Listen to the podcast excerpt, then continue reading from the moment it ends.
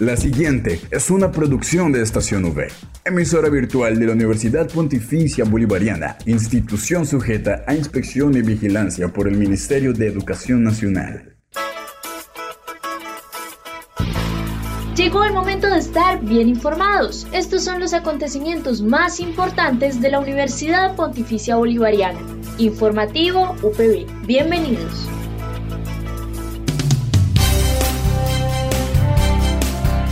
Muy buenos días, feliz viernes 5 de noviembre, saludándolos con toda la actitud, con todo el dinamismo y con muchísima, pero muchísima alegría porque estoy con ustedes aquí compartiendo esta emisión del informativo UPB que es dedicado a toda la información sobre los hechos más relevantes de nuestra seccional Bucaramanga. Recuerden quien les habla y les acompaña Dayana Benavides. Así damos inicio al informativo UPB.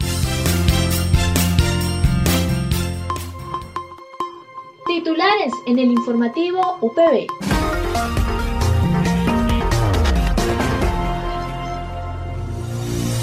Renovación, acreditación, alta calidad, ingeniería civil, UPB, beca Juan Pablo II. Y para finalizar el informativo los dejamos con Culturales UPB. Esta es la noticia del día en la UPB. Acreditación de alta calidad es un proceso eminentemente académico, constituyéndose como un mecanismo para la búsqueda continua de mayores niveles de calidad. Dicha herramienta se enmarca en las políticas estatales e institucionales de fomento de la calidad. Es por eso que los días 18, 19 y 20 de noviembre se realizará una reunión vía remota padres académicos del Consejo Nacional de Acreditación del Ministerio de Educación Nacional, con fines de renovación de la alta calidad del programa de Ingeniería Civil. Así lo afirmó Leonardo Barón Páez, director de la Facultad de Ingeniería Civil, quien también nos cuenta cómo ha sido el proceso de evaluación. Ellos realizan la auditoría con fines de renovación de la acreditación de alta calidad del programa.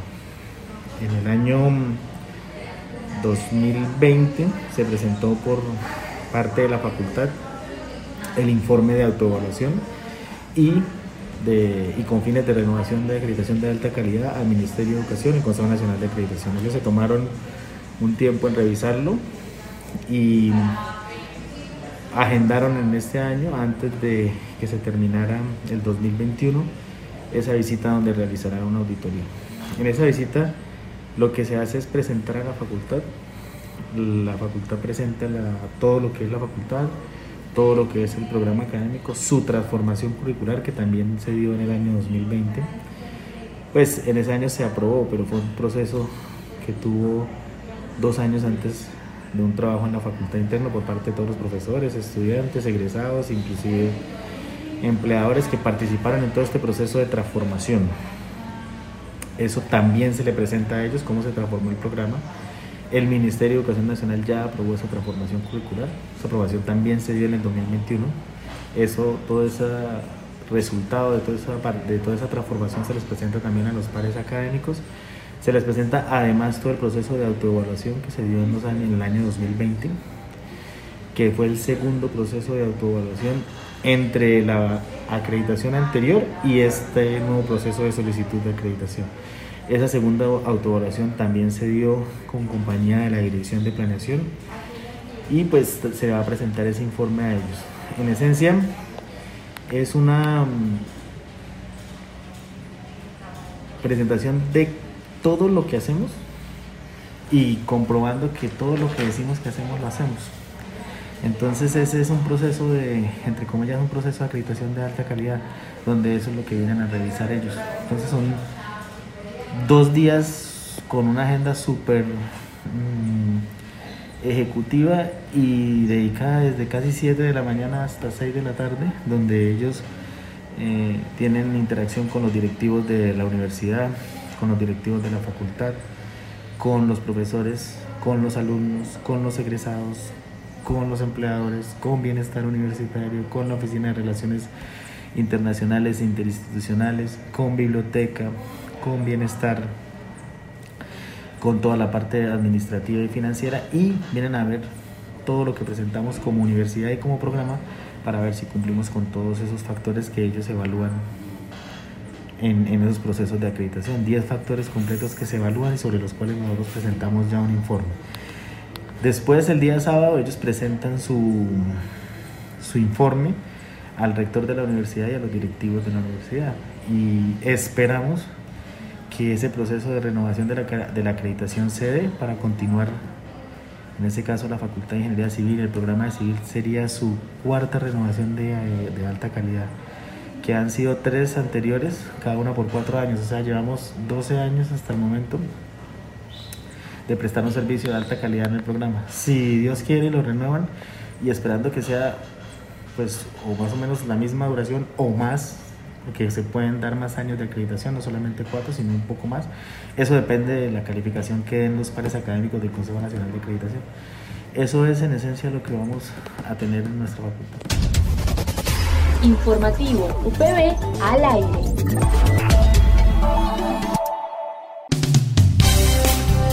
La beca Juan Pablo II beneficia al 80% de descuento sobre el valor total de la matrícula y durante toda la carrera. A dos estudiantes de cada programa académico, uno proveniente de colegio público y otro proveniente de colegio privado. Sergio Díaz, jefe de promoción académica, nos cuenta cuáles son esos requisitos para aprobar a la beca de Juan Pablo II. La beca Juan Pablo II es un beneficio que otorga la Universidad Pontificia Bolivariana Seccional Bucaramanga a los próximos bachilleres de Colegio de Santander se otorgan dos becas por cada uno de los programas académicos de pregrado ofrecidos por la Universidad Pontificia Seccional Bucaramanga. Cada beca cubre el 80% del valor del semestre durante toda la carrera. Se otorga una beca para bachiller de colegio público y una para bachiller de colegio privado. Existen unos requisitos eh, para este año.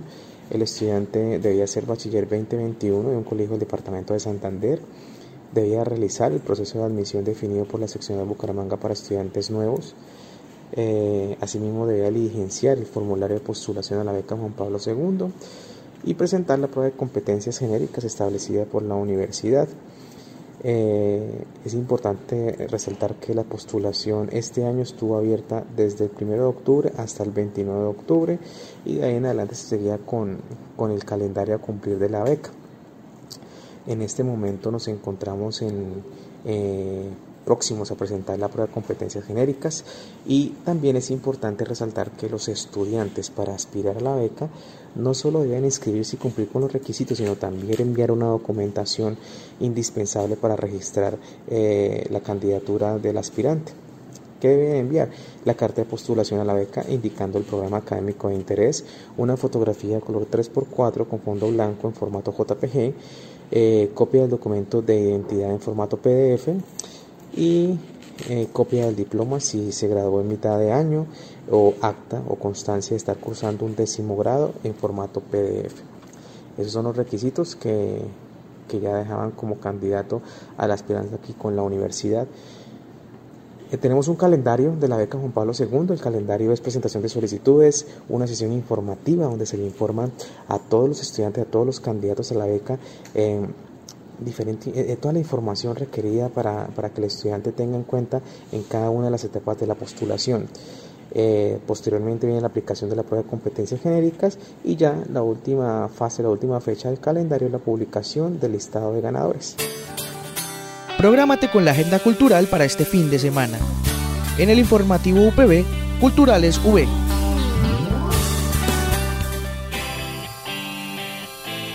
Hoy hablamos con Juan Sebastián Ardila, ingeniero civil de la Universidad Pontificia Bolivariana, actor desde hace seis años y miembro del grupo Tarumba y el grupo Bufón del Tiempo. Mi nombre es Juan Sebastián Ardila Díaz, soy ingeniero civil egresado de la UPB Bucaramanga y en el mundo del teatro y la actuación llevo aproximadamente seis años. Seis años de formación teatral profesional y pedagogía de las artes escénicas. ¿Esos seis años en la actuación han sido todos vividos con Tarumba o has hecho parte de otros grupos? Bueno, mira, esos seis años yo los cuento a partir del inicio de mi carrera. Yo ya había hecho teatro antes de manera independiente en el colegio, hacía montajes, pero aún no existía este amor por el arte y la cultura, que precisamente se desarrolla allí, en esa familia, en la familia Tarumba UPB, bajo la dirección y formación de la maestra Patricia Leal, conocí y fue generando, fui generando ese amor por la cultura y el arte, que es propiamente lo que lo mueve a uno como actor. Eh, esa curiosidad por incursionar en nuevas formas de arte, por saber que se pueden hacer cosas nuevas y sobre todo hacer feliz a un público, que es lo que realmente lo llena a uno como actor cuando está en escena. Después de, estar un, un, año con esta familia, conozco el grupo El Bufón del Tiempo de la ciudad de Bucaramanga y allí empiezo también una formación alterna, entonces empiezo a estar en los dos grupos eh, de manera simultánea y empieza esta formación integral, porque en el bufón del tiempo conocí otras técnicas teatrales como lo es el arte de calle,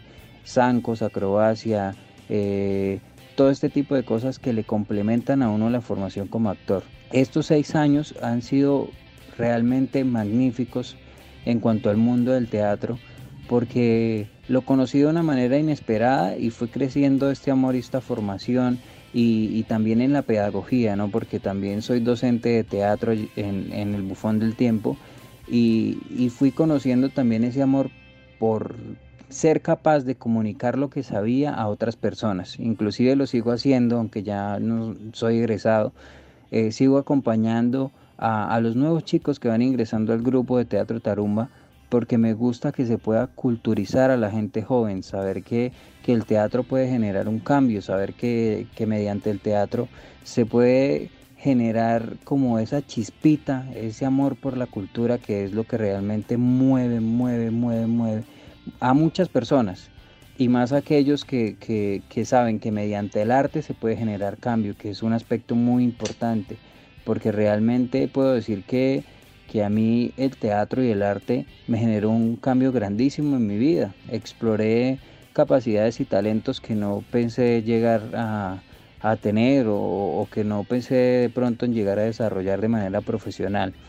Eh, ha sido magnífico. Durante estos seis años he tenido la oportunidad de hacer eh, eh, radio, he podido hacer proyectos de televisión con el bufón del tiempo, he podido hacer teatro, que eso es lo más bonito que puedo haber en el mundo, estar en unas tablas, en el Teatro Santander, en el mismo teatro de la Universidad Pontificia Bolivariana, son momentos que uno no olvida y que se quedan para siempre. ¿Cómo ha sido esa etapa de ser maestro? ¿Qué es lo que más le inculcas a tus alumnos?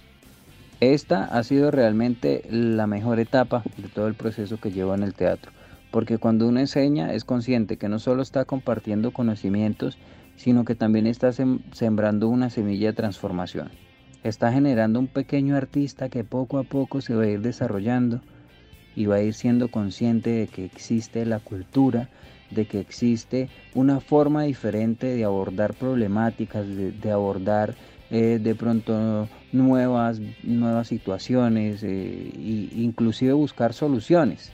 ¿Por qué?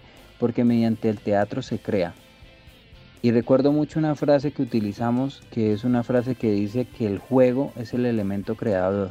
Nosotros en el teatro constantemente estamos jugando, estamos jugando con situaciones, estamos jugando con nuestro cuerpo. Y, es en este juego donde descubrimos nuestras capacidades. Y es eso lo que yo inculco en mis alumnos. Que, que, se crean capaces de conquistar el mundo, que, sean capaces de demostrar que cuando uno quiere lograr algo es capaz, es capaz de hacerlo. Y eso es lo que hacemos en, el teatro, mediante el juego descubrir, descubrir que tenemos destrezas, descubrir que tenemos capacidades y desarrollarlas. Y además de eso, y algo muy importante que siempre tengo presente, es desarrollar ese amor por la cultura, que es, como lo he dicho, uno de los puntos fundamentales, fundamentales para generar realmente una transformación social. Se nos ha acabado el tiempo en esta ocasión, pero en la próxima emisión de Soy UPB continuaremos esta conversación con Sebastián, un estudiante destacado y un miembro ejemplar del grupo representativo Tarumba UPB. Recuerde que puede encontrar todas las emisiones del informativo UPB en nuestro canal oficial en iVoox estacionv.ivox.com. Igualmente encuentre más información de la Universidad Pontificia Bolivariana en las cuentas de Twitter arroba UPB Colombia y UPB Y si desea hacer difusión de alguna actividad de interés universitario, escríbanos al correo electrónico informativo.bga.upb.edu.co o llámenos al teléfono 679-6220 extensión 20635.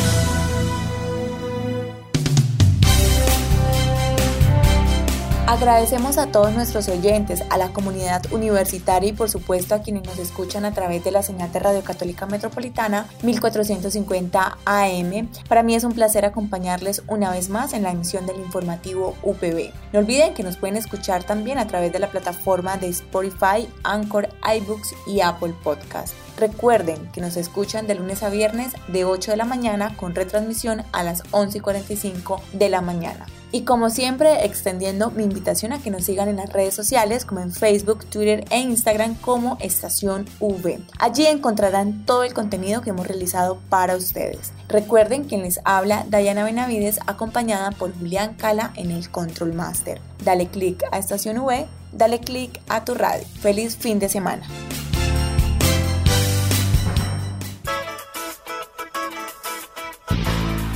Estas fueron las noticias más importantes en el informativo UPB. Escúchanos de lunes a viernes a las 8 de la mañana con retransmisión a las 11.45 de la mañana. Solo en Estación UE Informativo UPB. Dale click a tu radio.